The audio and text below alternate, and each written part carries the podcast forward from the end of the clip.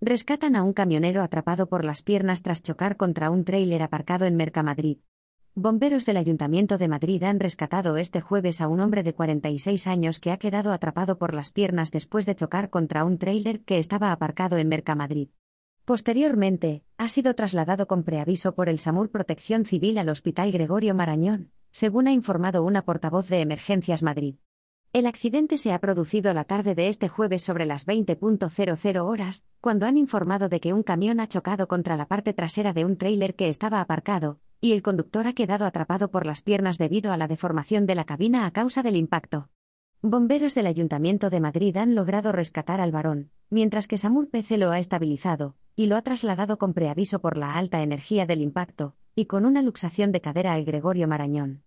Por su parte, la Policía Municipal se encarga del atestado.